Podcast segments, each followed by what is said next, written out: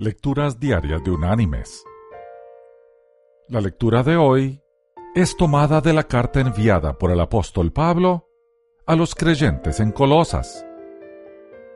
Allí en el capítulo 3 vamos a leer desde el versículo 23 hasta el versículo 25, que dice,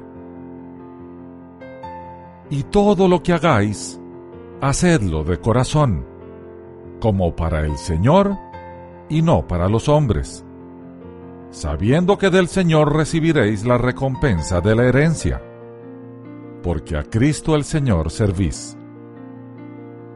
Pero el que actúa con injusticia, recibirá la injusticia que haya cometido, porque no hay acepción de personas.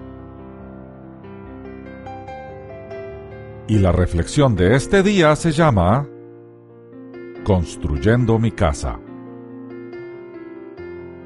Un carpintero ya entrado en años estaba listo para retirarse.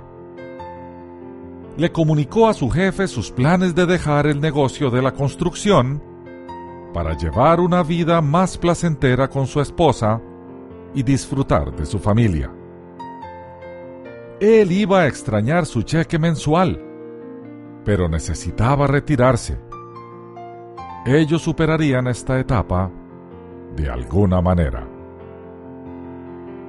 El jefe se sentía mal al saber que su buen empleado dejaba la compañía y le pidió que si podría construir una sola casa más, como un favor personal.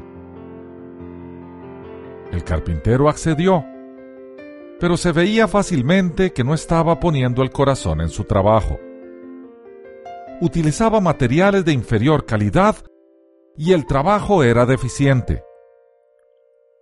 Era una desafortunada manera de terminar su carrera. Cuando el carpintero terminó su trabajo y su jefe fue a inspeccionar la casa, el jefe le extendió al carpintero las llaves de la puerta principal. Esta es tu casa dijo, es mi regalo para ti. ¡Qué tragedia! ¡Qué pena! Si solamente el carpintero hubiera sabido que estaba construyendo su propia casa, la hubiera hecho de manera totalmente diferente.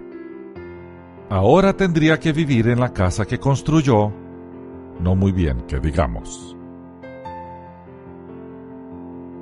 Mis queridos hermanos y amigos.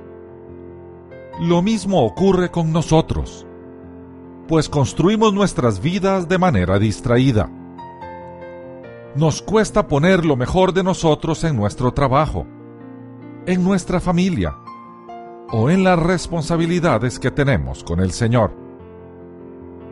Entonces con pena vemos la situación que hemos creado y encontramos que estamos viviendo en la casa que hemos construido.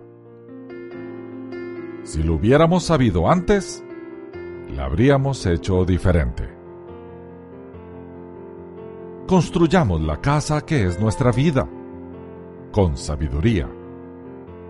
Recordemos que el tiempo es un recurso que no se recupera. Vivamos de forma balanceada, sirviendo a Dios, a nuestra familia y en nuestro trabajo. Esta vida es la única que tenemos y que podemos construir. Construyámosla bien. Que Dios te bendiga